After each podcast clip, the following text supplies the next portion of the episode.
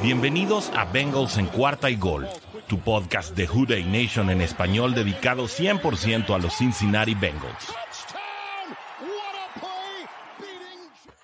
Hola, ¿cómo están amigos de la Hurray Nation en español? Amigos de Bengals en cuarta y gol, donde los Bengals no terminan y nosotros tampoco. Mi nombre es Orson G y me da muchísimo gusto estar con ustedes en esta nueva transmisión que por este martes no será en vivo por causas de fuerza mayor, pero no estoy aquí solo. Me acompaña Rodrigo Guerrero desde Monterrey, Nuevo León. Mi buen Warrior, bienvenido al único podcast 100% en español, 100% dedicado a los Cincinnati Bengals, donde los Bengals no terminan y nosotros tampoco. ¿Cómo estás, Rodrigo? Mi buen muy bien, muy, muy bien contento de lo que está pasando en, en Bengals y, y, pues feliz, ¿verdad? De, las situaciones que, con, la que nos, con, la, con lo que nos hemos topado, ¿no? Una semana que podría parecer lenta, a lo mejor si, si no estuvimos ahí tan al pendiente de, de diversas situaciones que se presentaron durante la semana y que vamos a platicar obviamente en este su podcast de confianza dedicado 100% a los Cincinnati Bengals. Yo creo que eh, vale la pena que comencemos con la noticia que eh, este lunes pues le llegó como balde de agua fría. Bueno, tal vez no balde de agua fría, pero que sí le cayó mal, eh, que, que, no fue del agrado a lo mejor completo de toda la Juday Nation. Y es que Oren Tate, un receptor abierto, que pues pasó eh, prácticamente los últimos dos años en la banca, eh, prácticamente pues desde que llegó eh, Marvin, perdón, ya iba a decir Marvin Lewis, Zach Taylor, pues Aaron Tate no ha visto la suya, incluso su agente habló el año pasado de que estarían buscando algún trade, no, no, no sucedió así, pero este lunes se oficializó que se va por un año con los halcones de Atlanta. ¿Tú cómo percibiste este movimiento, Rodrigo? Pues yo la verdad estoy contento por él. Digo, qué bueno que va a tener la oportunidad de, de hacer lo propio en, en, otro equipo. Al final de cuentas a, Falcons le falta, eh, trae una situación ahí media rara con Calvin Ridley. Entonces, pues creo que puede ser un, un, buen jugador adicionado a, a la escuadra de Falcons que puede llevar eh, un muy buen juego, ¿verdad? A final de cuentas, aquí la mayoría del tiempo estuvo topado, siempre hubo alguien arriba de él. Y, pues se vinieron las elecciones de T. Higgins y se vino la selección de, de Jamar Chase y pues ya tenías a Tyler Boyd, entonces no, no había necesidad de tenerlo ahí a él como, como un segundo o un tercer wide receiver, ¿verdad? Y, y anteriormente a eso, pues estaba como wide receiver 3, a final de cuentas, estaba eh, AJ Green y Tyler Boyd, entonces nunca, nunca tuvo esa um, situación para poder destacar en el equipo, a pesar de que tiene muy buenas manos, ¿verdad? Tiene buenas manos, eh, tiene una muy buena elevación a, pesar de no ser muy alto. Y siempre la tuvo difícil. Eh, llegó Aaron Tate como séptima selección en un momento dado, pues prácticamente estuvo alternando su, rol como, como jugador de relevo junto con John Ross. Incluso tuvo partidos eh, en los que fungió como titular, dado que John Ross pues pasó lesionado eh, gran parte de su paso por los Cincinnati Bengals. Ya después em, se, combinan ciertas situaciones en las que luego también AJ Green, AJ Green se lesiona, eh, a su vez hay nuevas llegadas al equipo, eh, parecía que Stanley Morgan eh, tomaba un rol un poco también más importante en, en, los temas de recambios. Y finalmente pues las cosas no sucedieron para Aaron Tate, insisto que pues mientras tuvo la oportunidad de mostrarse como, insisto, un jugador de séptima ronda y, con poco rol de juego, me pareció que dio algunas recepciones bastante espectaculares. Eh, un jugador que se le vio muy plástico, eh, muy aventado, sobre todo por arriba, eh, con, buenas prestaciones para disputar el balón. Sin embargo, pues parece que nunca encajó en el, en el sistema de Zach Taylor, específicamente estos últimos dos años en los que pues prácticamente no salió de la banca y cuando lo hizo estaba más asignado a temas de bloqueo y pues con ello, eh, tras no ser eh, firmado y ya verse en una, en una condición de, estar como agente libre y restricto, pues decide probar eh, sus talentos en, en, otro equipo en el que, como dices también, hay, hay situaciones que parecen no terminar de cuadrar, específicamente con Ridley. Yo de corazón esperaría que Aaron Tate pudiera tener más tiempo de juego, eh, porque así lo esperábamos también en Bengals. A mí me hubiera gustado verlo muchísimo más. No estoy tan seguro si esa lesión de la que tanto se habló eh, a mediados de temporada y hasta, finales, pues estuvo precisamente eh, pues enfocada o encaminada a un desencuentro, tal vez con el, con el staff de cocheo. Y bueno, pues ya veremos cómo le va. Yo de corazón espero que le vaya muy bien. Creo que no tuvo las oportunidades necesarias en el equipo de los Bengals. Sí, sí, sí, digo, creo que Mm, a lo mejor no es la, gran selección o, no lo podemos nombrar como que el gran wide receiver, pero es cumplidor, es un wide receiver cumplidor, cumplidor serio. Este, creo que viene a ser una situación muy similar a la de a la de Hurst, el tight que como que siempre tuvo a alguien arriba de él que no, lo no le permitió este, enseñar todo su, su, potencial, ¿no? Potencial. Sí, y curiosamente no, a Hurst le pasa la inversa. Eh, no tiene cómo mostrarse en Atlanta, se viene a Cincinnati. Y bueno, ahora es Aaron Tate quien no se pudo mostrar en Cincinnati. Eh, aunque se mostró un poco más, ¿no? Creo que, creo que Aaron Tate sí, dio algunas. Eh, si hacemos una recopilación de sus jugadas con Bengals, creo que vamos a ver eh, un, video bastante entretenido donde, insisto, disputa muchos balones por arriba y se le ve muy bien.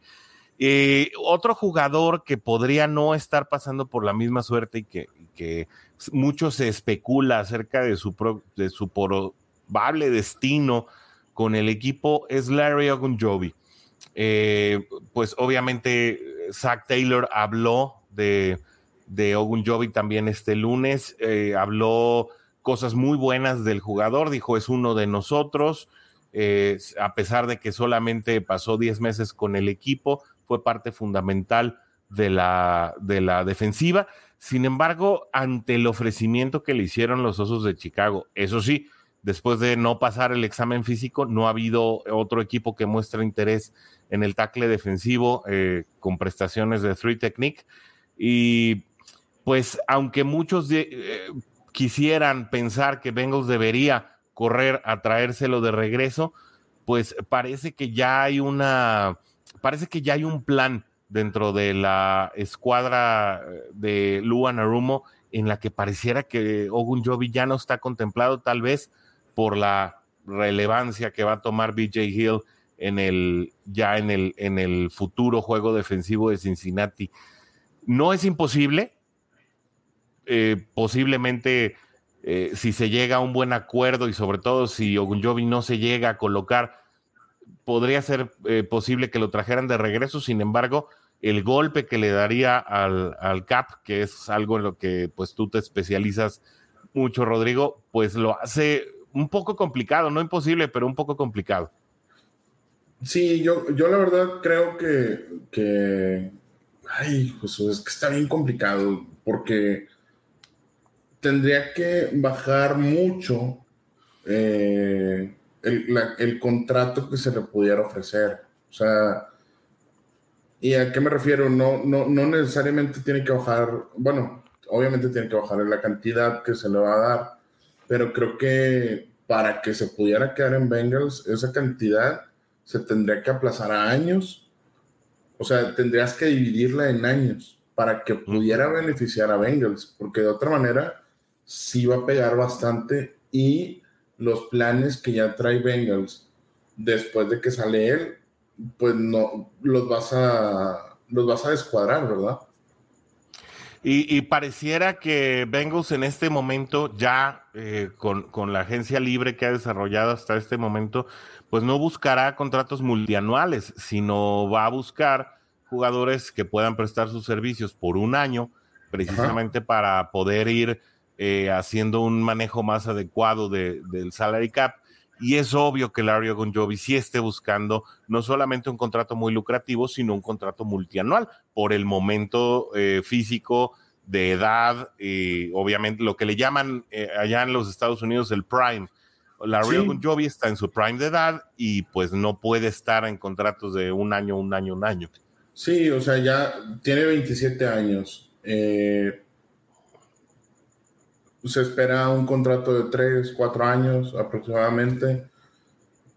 Está muy complicado porque pues si es un jugador que va a costar, que a lo mejor ahorita no llena o no llega, no puede llegar a cualquier equipo, porque a final de cuentas, y, lo, lo, estamos viendo, ¿no? En la actualidad, las situaciones de, de, cómo le están metiendo mucho a conseguir a esos corebacks con mucha lana, con muchas selecciones, pagándoles demasiado dinero, entonces, pues, a querer y no, el resto de tu roster se va a tener que mermar, ¿verdad? todo por tener a esos jugadores. Y cosa que está sucediendo en muchos equipos ahorita. Quieren homologar lo que sucedió con Rams, pero pues no quiere decir que lo que hizo Rams le va a jalar a todos, ¿verdad? Por cierto, saludos a los Browns de Cleveland que seguramente estarán muy al pendiente de las transmisiones de la Juday Nation en español, que pues eh, no alcanzamos a hablar de ese tema la semana pasada porque la contratación se dio después, pero pues llegaron a un contrato de 230 millones de dólares por cinco años, donde toda la totalidad del contrato es una suma garantizada, con la salvedad de que muy posiblemente los eh, pues no puedan contar con los servicios de, de Sean Watson en el primer año, ya que algunos tribunales dentro de los Estados Unidos parece que van a admitir los procesos legales en contra de él. El contrato lo blinda uh, de esa situación porque solamente un millón de dólares o dos son los garantizados en el primer año de contrato, precisamente contemplando que pues si no juega, eh, no gana. Y el resto, es decir, pues ya eh, de alguna manera plantean eh, o, ponen en el panorama, ponen en su forecast los Browns, siendo los Browns, eh, pues que tendrán ya a Deshaun Watson listo para arrancar la temporada 2023, ¿no? Ajá, cuatro años más. Esa fue la estructura del contrato.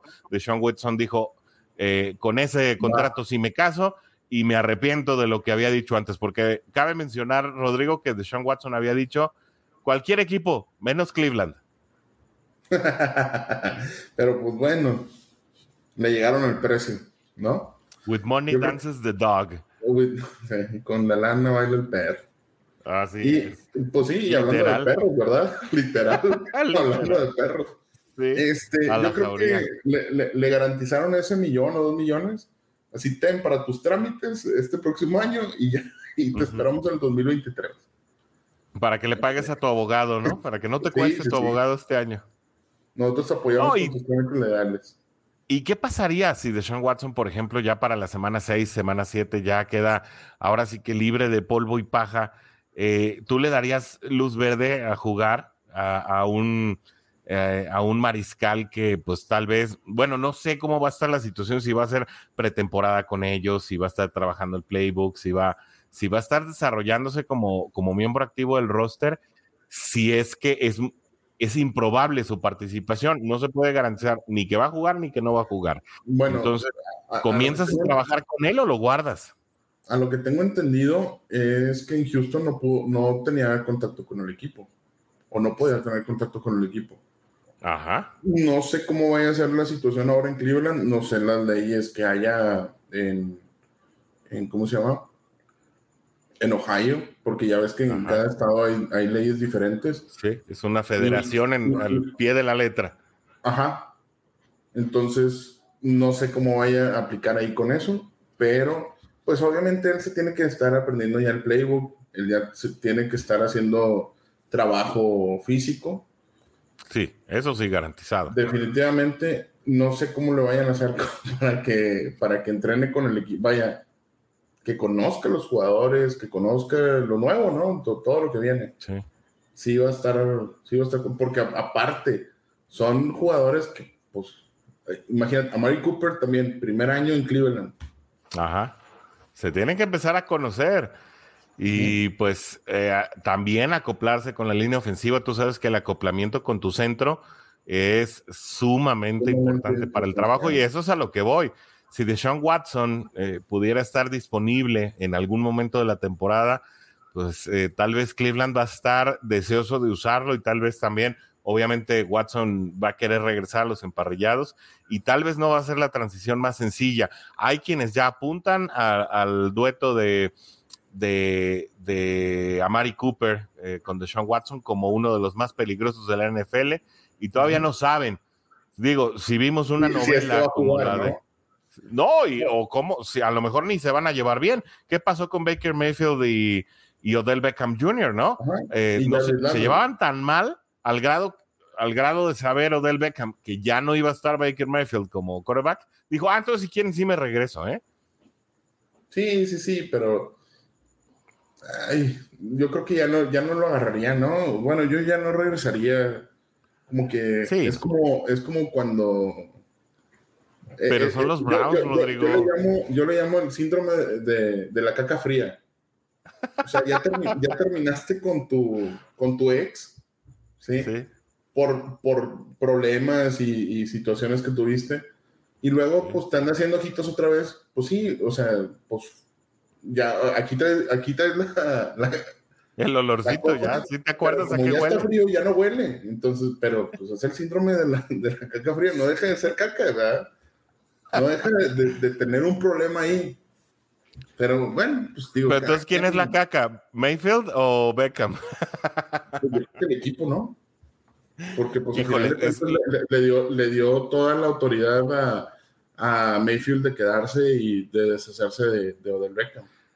Hay quien sigue recopilando los nombres de todos los quarterbacks que han tenido los, eh, los Cleveland Browns desde el año 2000 la lista parece, es más, creo que, creo que tiene más integrantes que la Declaración de Independencia de los Estados Unidos. es una cosa, es una cosa increíble. La verdad es que parece un árbol genealógico más que un listado. Sí, sí, eh, Y, bueno, por el digo, no, no voy a poner de ejemplo los Bengals, pero lo curioso es que del 2000 para acá, pues Bengals no tiene más de cinco corebacks, ¿no? O sea, pensando que desde el 2006 para acá solamente hemos hablado de Joe Burrow, Andy Dalton y Carson Palmer. O sea, imagínate nada más, ¿no? O sea, eh, no sé si Akil Smith sí llegó al año 2000. Eh, de Akil Smith siguió em, e, este joven que se, que se fue después a los Detroit Lions, John Kidna, y después ya de John Kidna siguió Carson Palmer. ¿no? O sea, estamos hablando de cinco Igual, un momento muy corto o sea, fue su, paso por Bengals. Bueno, pero por ejemplo, si hablas de, de los corebacks de los Packers, pues han tenido. Ay, Ryan Fitzpatrick, ¿qué? Perdón, Ryan Fitzpatrick también. Sí, también pasó por ahí. Fue la transición del 2000 al 2006. Sí, Sí, correcto. Ahí con, con, Marvin Lewis, en los primeros años de Marvin Lewis, ahí estuvo el, el Ryan Fitzpatrick. Fitzpatrick, el Fitzmagic. Todavía era Fitzmagic ahí, ¿no? Pero ya ahorita es medio. Ahora le dicen Pick, Pick Patrick. Pick Patrick. No, para mí todavía era Fitzmagic. Antes de Delfines, todavía. Cuando estuvo en, en Tampa. Digo, ¿en qué equipo no ha estado, verdad? También. Ha, estado creo que en 23 equipos en toda la liga, o sea, es un... pues, Le faltan nueve. Le faltan nueve. Pues, por ejemplo, ahora está en Washington y no había estado en Washington, entonces creo que ahora son 24 la verdad, habría que hacer un episodio especial para Fitzmagic. Qué cosa tan tremenda. Oye, Rodrigo, pues vámonos al tema que traemos preparado y que va a seguir en los siguientes podcasts. Obviamente no lo vamos a agotar hoy, pero es un tema bien interesante que traes tú, que lo pusiste en común ahí con el equipo de Who Nation en español y convenimos, sí. Eh, traerlo porque además es un tema en desarrollo, como dicen en los medios estadounidenses, es un developing story.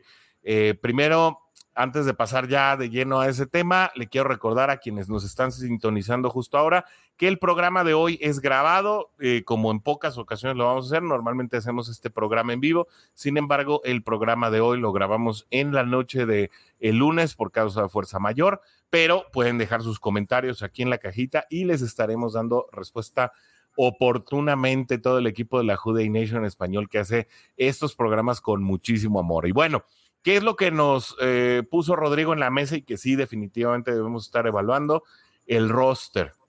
¿Por qué? Porque la agencia libre no se ha acabado. De hecho, el roster puede cambiar hasta julio 16 y bueno, incluso puede cambiar después porque es hasta la semana 4 en el que todavía se aceptan intercambios eh, en los distintos equipos. La agencia libre es la que termina en julio 16. Después eh, viene una etapa en, la que pues eh, algunos jugadores pueden ser liberados por sus equipos, pueden ser cortados, no es lo mismo ser liberado que cortado, eh, y tienen implicaciones contractuales distintas. Si quieres también otro día, Rodrigo, podemos ver ese tema, qué diferencia hay entre los cuts, los waivers eh, y los release, que son diferentes cada uno de ellos. Y eh, con ello también vienen las etapas de cambio. Entonces, el roster prácticamente puede estar en movimiento hasta la semana 4 de la NFL, que ya prácticamente estamos hablando de inicios de octubre. Así que el día de hoy vamos a analizar el roster de la ofensiva, ¿no? Quiénes están ahí, quiénes podrían irse, quiénes podrían llegar en su lugar. Y creo que ese es un tema en el que nos, eh, nos podemos entretener bastante, pero bastante rato, ¿no, Rodrigo? Así es. Digo, y aprovecho el momento para, para decirle también a toda la gente que si hay algún tema que quisieran ustedes que tratáramos aquí eh, para dar un poco más de explicación, por ejemplo, lo del salary cap, cómo se maneja, este, cómo, qué es un dead cap, qué, qué es todo lo que conlleva eh, lo, lo, del salary cap, inclusive lo, lo, de, lo del draft dependiendo de las posiciones que se draftea, pues también cambian los contratos que se le da a los jugadores. Estamos totalmente abiertos a, a, manejar todos esos temas, ¿no? De, de, hecho, por eso se quiere realizar estas mini cápsulas para, para que, que, son más, un poquito más informativas, para que todos podamos estar en, el mismo canal, ¿no? Correcto, y, y creo que ahí la Jude Nation debe hablar y pues vamos a estar muy contentos de que nos pasen ahí sus comentarios. Ya saben, aquí en la cajita, un correo, eh, en, también en los comentarios del canal de YouTube, donde ustedes quieran dejarnos esos comentarios, temas que quieran que abordemos. Estamos muy abiertos y si no lo sabemos de bote pronto, pues lo investigamos y lo traemos para el siguiente episodio. Así que bueno, vamos, vamos a empezar por lo más sencillo, Rodrigo, donde creo que no habrá muchos movimientos, ¿no? QB number one, Joe Burrow. QB number two, Brandon Allen. Voy a empezar aquí con la polémica, Rodrigo. Algunos eh, decían, Joe Burrow merece un mejor respaldo. Yo pongo el otro argumento sobre la mesa. Dices, pues mejor hay que jugar a no necesitar el respaldo. Así es. Eh, digo, a final de cuentas, el por qué se queda Brandon Allen es más que nada porque, pues, a final de cuentas, él ya conoce el playbook. Si te traes otro coreback, de respaldo, ¿a quién te traerías? Mucha gente, y entiendo, es el, es el amor que se le tiene a los, a los eh, exjugadores. Quisieran Andy Dalton aquí en el equipo, uh -huh. pero realmente, pues Andy Dalton ya no cabe aquí en, en el equipo. Y aparte, eso no va, va, a pasar. Te va a pegar en, en, en, el, en el salary cap, ¿sí? ¿Y por cuántos años lo vas a contratar? Otra. Andy Dalton quiere ser un coreback de reemplazo en Bengals, siendo que fue el titular. ¿Tú, tú regresarías a, a, ser un jugador de reemplazo? Deja todo el reemplazo. Tendrías que tener mucho amor para, para el equipo, ¿no? Acuérdate que Zach Taylor lo sentó en su cumpleaños. Sí, sí, sí. O sea, para que entrara Ryan Finley. No, no, no, no creo. O sea, eh, la relación con Andy Dalton, pues vamos a dejarla en su época y, y listo, ¿verdad? O sea, ahora sí que lo que fue en tu año no te hace daño y pues mejor así sí. que se quede. ¿Para, sí, qué, sí, para qué traerlo? Y, y, yo creo que hay que recordar una cosa. Difícilmente los dueños, cuando se trata de abrir la chequera y de hablarle al abogado para hacerle un contrato a cierta persona para que sea parte de la organización, difícilmente hacen esa, esos movimientos tocándose el corazón o basándose en el corazón. No, señor Esos son eh, números, eh, son presupuestos y son, pues, sobre todo perspectivas por parte del staff de cocheo. Aquí no hay cariños, eh, no hay viejas memorias. incluso cuando regresó Michael Johnson, pues fue por una situación muy particular. Si se quedó Michael Johnson cobrando más allá de lo que debió haber sido, fue porque a Mike Brown no le gusta tirar su dinero y dijo, bueno, pues se queda este señor hasta que acabe su contrato aunque no juegue. Pero, pero no se lo trajeron por su linda cara ni por su lindo corazón. Y así es con los demás jugadores. Además hay que poner otro, otro tema ahí en la, en la, en la lumbrera, eh, Rodrigo, y es que Brandon Allen tiene una muy buena relación con Joe Burrow, han logrado construir una muy buena relación y eso también es muy importante porque acuérdate que eh, muchas veces el quarterback 2 es, precisamente parte de ese intercambio de ideas con los coordinadores ofensivos y en este caso también con el head coach Zach Taylor que está muy involucrado en el play calling ofensivo. Eh, es muy importante la relación entre QB1 y QB2 eh, para, para tener un vestidor pues sano, un vestidor agradable, un vestidor llevadero y ellos dos ya tienen una muy buena relación porque sobre todo cuando empieza a haber celos, cuando empieza a sentirse competencia entre tus mariscales de campo, comienzan a suceder cosas como lo que pasó en Miami el año pasado, así de sencillo. Sí, y que lamentablemente este, el que vino a pagar los platos rotos fue, fue otra persona, ¿verdad?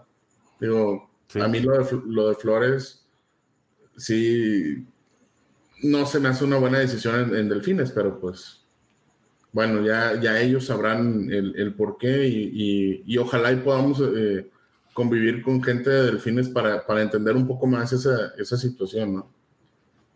Este, yo creo que aquí, bueno, no sé si recuerdas que, que anteriormente pues teníamos tres corebacks. O sea, era Andy Dalton, este, Allen y teníamos a Finley o en su momento también Finley y eh, ay, el que venía de San Francisco, ya tenía el nombre aquí arriba y se me fue. Jeff Driscoll. Jeff Driscoll llegó a ser el quarterback número 3. Y, ahorita, de, a partir del año pasado, se manejaron nada más dos quarterbacks en el roster. Estamos hablando del roster de 53. No, no estamos hablando todavía de la plantilla general en el 53, ¿por qué lo están manejando así? Me parece algo lógico para darle un poquito más de, de cabida a jugadores donde en la línea defensiva faltaba gente y obviamente hay que recordar que se nos lastimó la, la línea ofensiva bastante y se tuvieron que, que, meter más gente, ¿verdad? Entonces, yo creo que preparándose a ese tipo de situaciones, pues agarraron el formato de tener nada más dos corebacks. Sí. El, titular y el de reemplazo, nada más. Y, pensando que las reglas del Practice Squad te permiten tener a una, a una tercera opción ahí y elevarlo juego tras juego para la, ya para la escuadra que se registra, los 53, como dices, que se registran ya como activos para cada juego. Y creo que ese formato lo ha sabido entender muy bien eh, la coordinación ofensiva de Cincinnati y, con, y de esa manera han podido tener pues ese jugador extra que tal vez otros equipos pues no se dan el, gusto de tener o que no están en posibilidades de hacerlo. entonces pues creo que por esa parte es muy comprensible que sea Brandon Allen y no algún otro jugador incluso hasta de mejor factura, quien pudiera estar ahí en la, en la situación de QB2. Nos vamos a los running backs. ¿Quiénes tenemos como running backs eh, en este momento. Son cuatro. Así es, es Joe Burrow, no, Joe Mixon. Ah, perdón, Joe Mixon. bueno, es que el otro también sale corriendo. De repente. Joe Mixon, Samish Perrine, Chris Evans y Trayvon Williams. Uno sobra, ¿no? Sí, sí, sí, sí. Digo, ahí Trayvon Williams, eh, digo, está dentro de, lo, lo tienen ahí como eh, roster yo lo tendría como maybe ahorita, ahorita. ¿Por qué? Porque todavía falta tiempo de agencia libre, que no, que no se va a contratar un, corredor. Ah, nada más hay que especificar eso.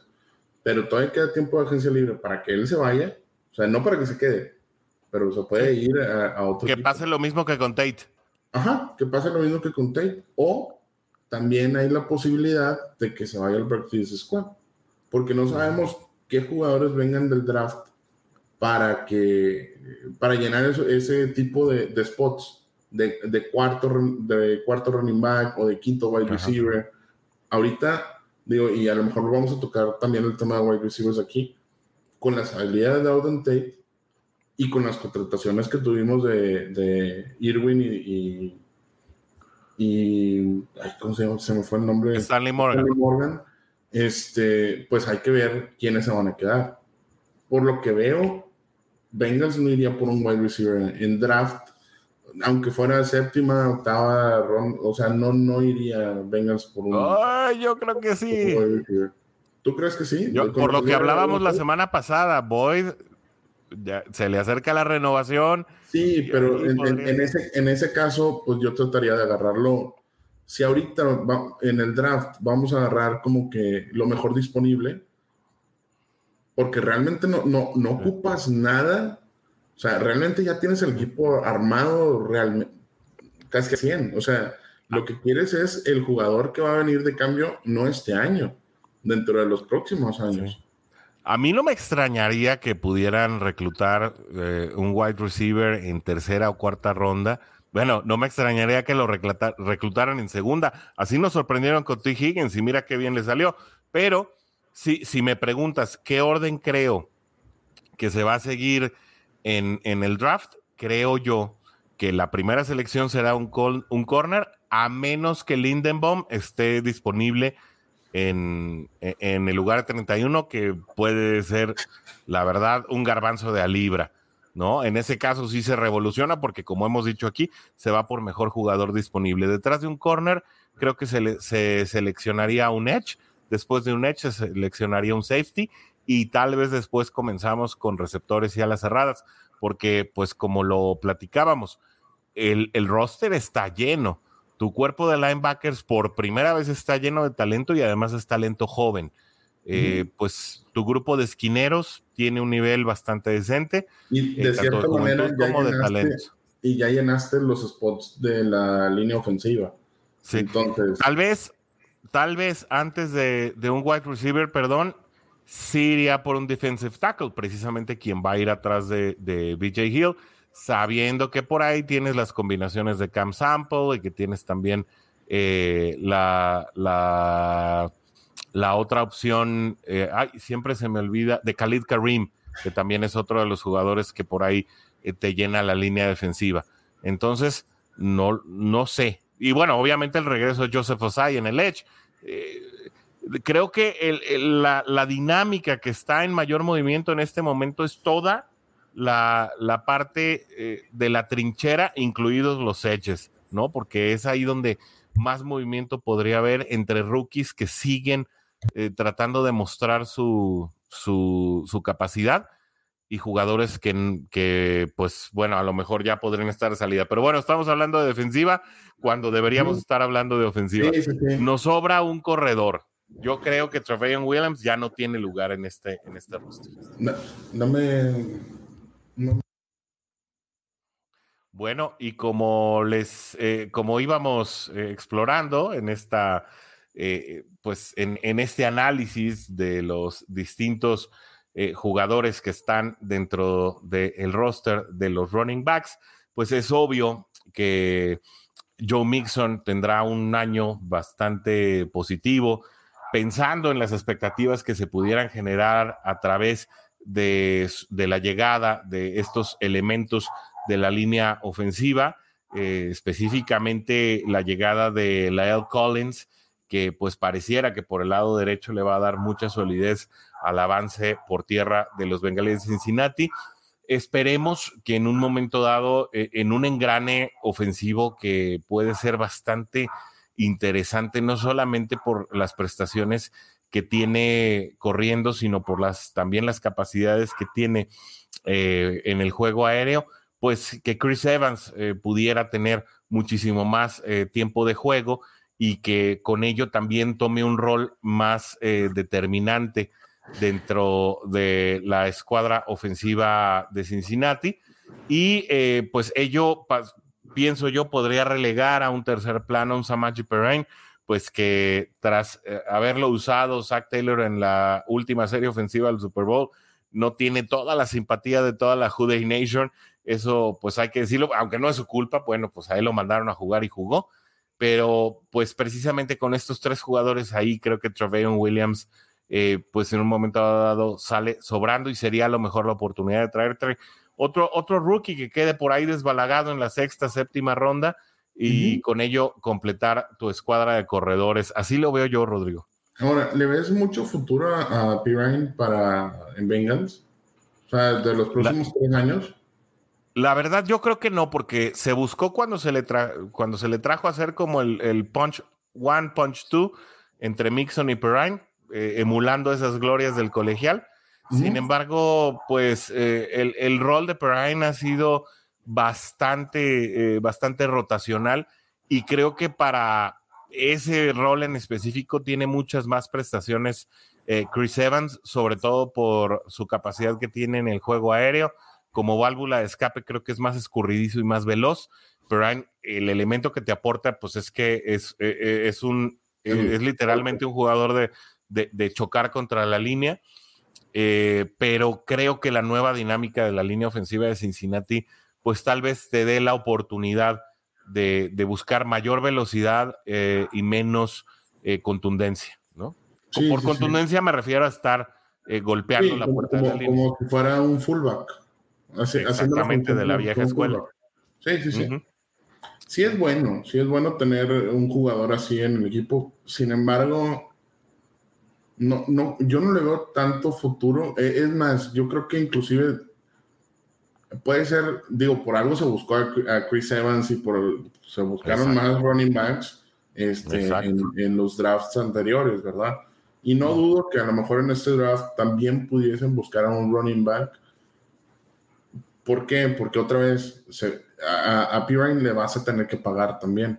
Digo, tiene contrato, pero la vas a tener que pagar. ¿Qué prefieres? Tener, tener eh, aquí hay que solventar el salary cap y a lo mejor es, probable que meter ahí otro jugador, que a lo mejor no va a ser Chris Evans, eh, que va a ser otro, otro jugador, ¿no? No sería nada extraño, no sería algo que, inusitado en la administración de Zach Taylor. Hay que recordar el caso de Giovanni Bernard, que pues prácticamente fue en los linderos de la temporada o de la pretemporada en, eh, en el momento en que se le dejó ir. Se acomodó rápidamente con Tampa, sabían todos que eh, pues no iba a ser un jugador que se iba a quedar eh, sin jugar durante la temporada 2021.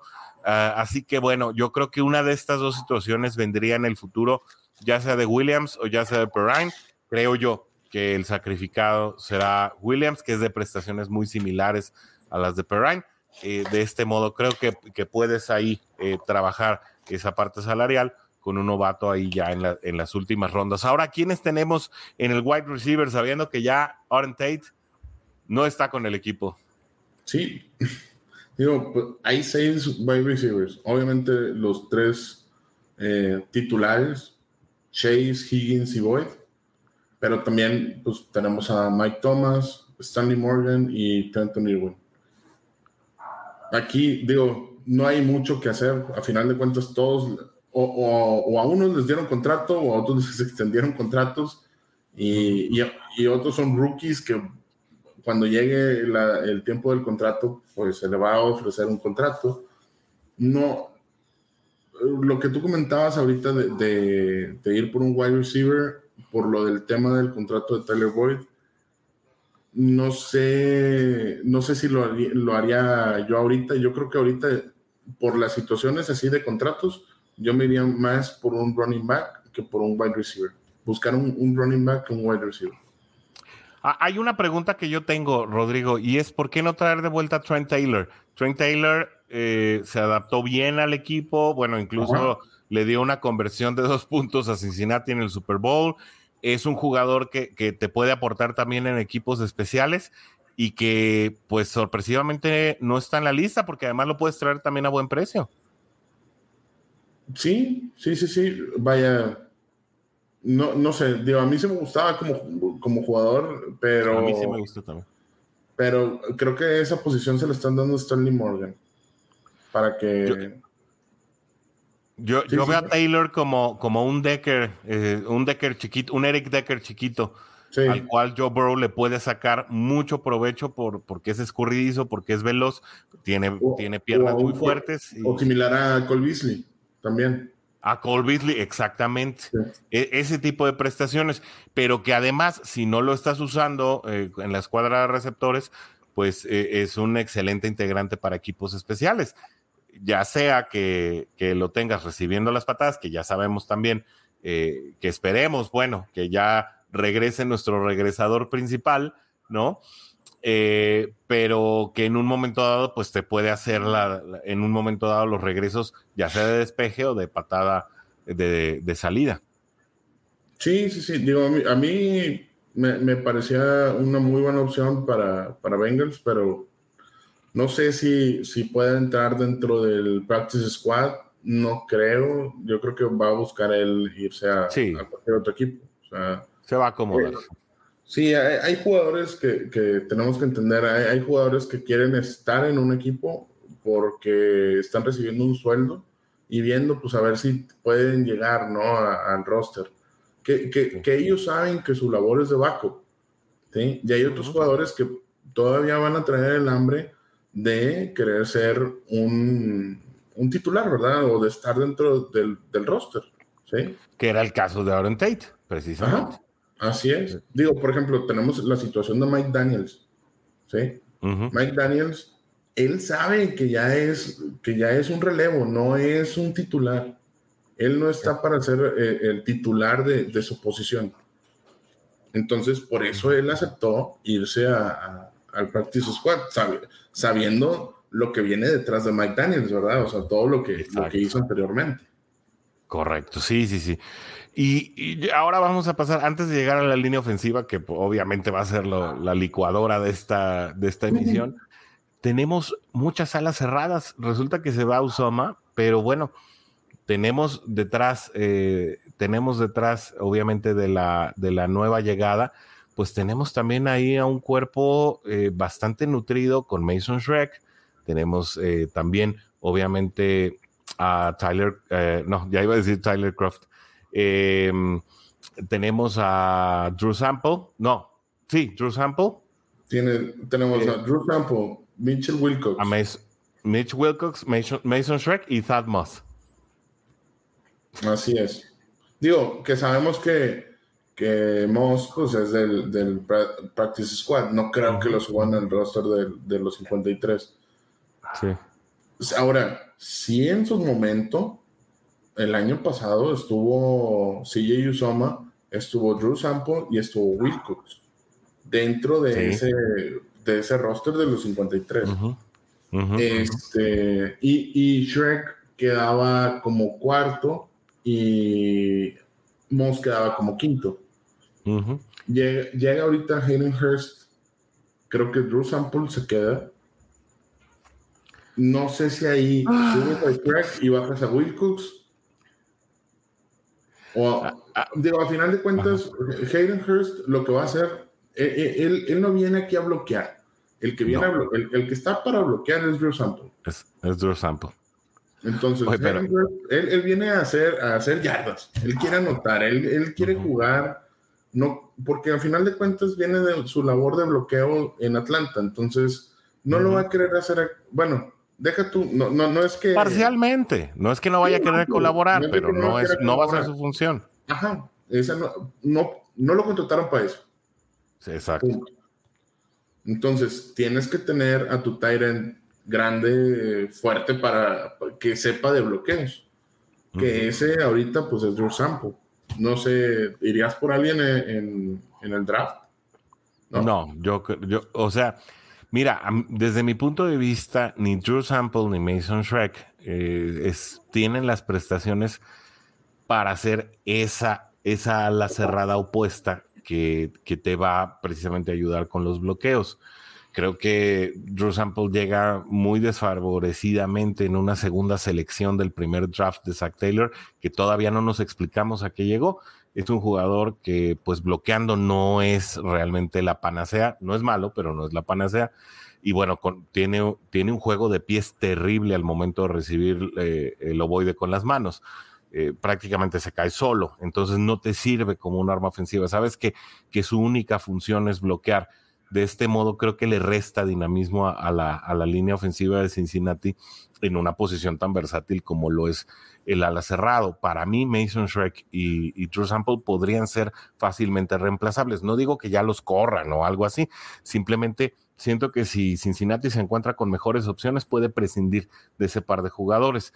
¿No? Eh, Wilcox en lo particular, además de ser un muy buen elemento de equipos especiales, me parece que tiene unas prestaciones físicas bastante notables que en un momento dado podrían servirte para poner ahí Fíjate qué curioso, un, un, dueto de alas cerradas muy altos, muy rápidos y muy fuertes, exactamente, que, que, pudieran ser ese, ese factor de innovación. Sin embargo, bueno, Wilcox no ha sido parte activa del juego ofensivo de Cincinnati y sería, bueno, echar demasiadas campanas a volar. Ahora, ya estamos a punto de terminar esta emisión, nos queda poquito, poquito tiempo, estamos a punto de, de llegar a la hora. Rodrigo, la línea ofensiva y precisamente, fíjate, yo abriría un espacio dentro de las salas cerradas para poder traer a un jugador que a mí me interesa mucho que regrese al equipo de Cincinnati, que se llama Quinton Spain. Ah, ah, ok. Quinton Spain para. Sí, para. Eh, eh, eh, es, que ya ves que habíamos hablado de, Tyler Croft que para ver si lo traían de, ah, regreso. no, no, no. Para, para, un, para, para el gar izquierdo, yo me quiero imaginar esa línea con Jonah Williams, Quinton Spain Ted Karras, Alex Capa y Lyle Collins. Sería un, de verdad, un disparo hacia arriba con respecto a la línea que se tuvo el año pasado. Acá la cosa es quiénes están atrás de ellos. Digo, la cosa es pagarle a, a Quinton Spain y a lo mejor de esos tres dejarías a dos Tyrants para dejarle ese espacio a, a Spain Tres y Moss en la. Es que ahorita son cuatro eh, eh, es que son tres. Eh, bueno, el año pasado eran tres. No, no Por eso, pero, pero ahorita tienes a Hurst, tienes a Shrek, tienes a, Sample y, a. Tienes, y a Wilcox. Son cuatro, por eso te digo. Pero el año pasado no eran cuatro. El año pasado nada más eran tres. El año pasado estaba Yusoma, Sample y Wilcox. Trek estaba en, en Practice Squad. Ah, correcto, bueno. Lo, bajaron a Practice Squad junto con, con, Moss. Entonces, bueno. Tienes ¿Qué, qué haces? Olvida el tema de las alas cerradas, pero hay que traer de regreso a Spain, ¿no? Entonces, deshazte el corredor. Pero para mi punto de vista, esa línea necesita Spain. Digo, no tengo nada contra Jackson Carman, pero tampoco tengo nada por él. Es decir, nada nos asegura que se va a disciplinar, nada nos asegura que, va a estar eh, trabajando en su peso, nada te asegura que va a estar eh, pues siendo consistente en sus snaps, sobre todo en los conteos, porque eh, colocó muchos, muchos salidas en falso durante el año pasado, en pocas jugadas que participó.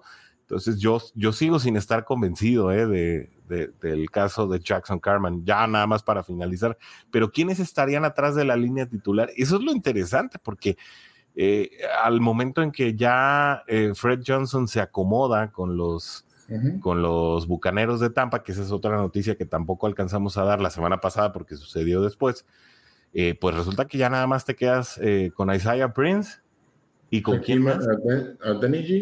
Hakim Adeniji. Carman y Deante Smith. Deante Smith, correcto. Pero pues bueno, sí, porque Xavier Suafilo también difícilmente va a regresar. No, no, Suafilo no creo que regrese. No, no, ya. Fue también una de las grandes decepciones. Ni, ni, Riley Reef, ni Suafilo, ni Riley Reef. Sí, definitivamente esos no. Entonces te falta material de línea ofensiva. Ajá.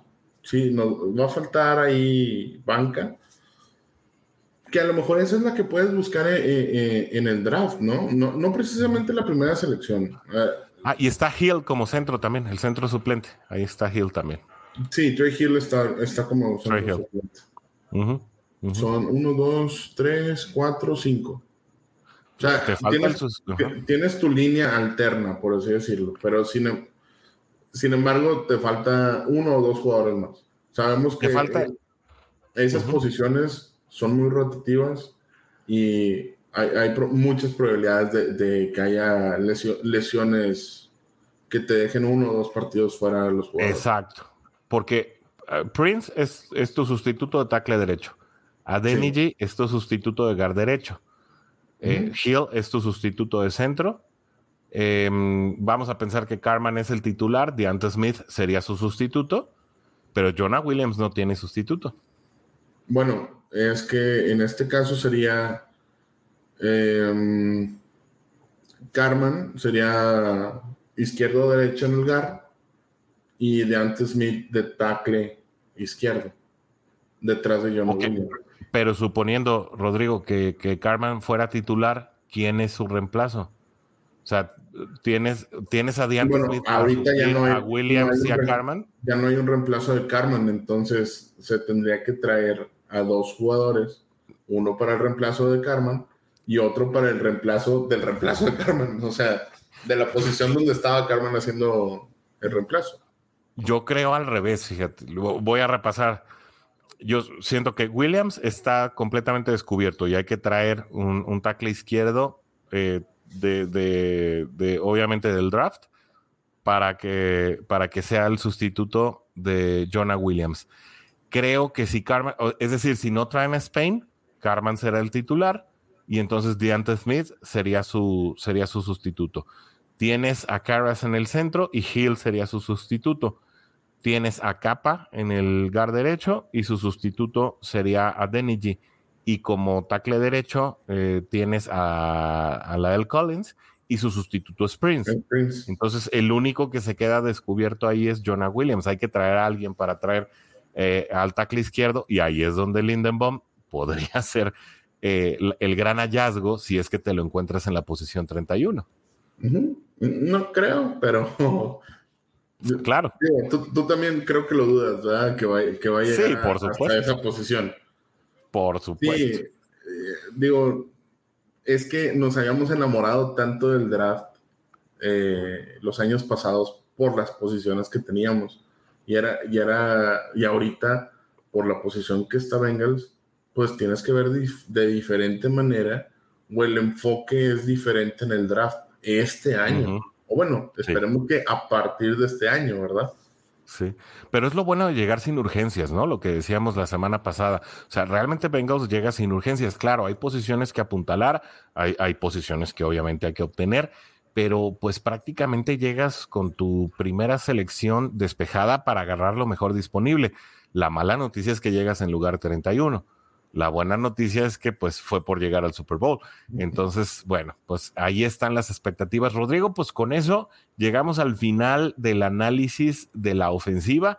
La semana que viene, ahora sí totalmente en vivo, vamos a estar analizando el roster de la defensiva y en dos semanas estaremos viendo también los equipos especiales porque a pesar de que pasan desapercibidos para mucha gente, eh, yo les quisiera preguntar qué hubiera sido este año sin Ivan McPherson. Ivan McPherson forma parte de los equipos especiales y además, eh, pues también todavía sigue latente la posibilidad de que Kevin Huber opte por el retiro y en caso de retirarse Kevin Huber, pues también habría que hacer movimientos que ya están previstos medianamente ahí en el roster y que parece que, que mm, eh, pues el coach de equipos especiales, Darren Simmons, ya tomó cartas en el asunto desde el año pasado.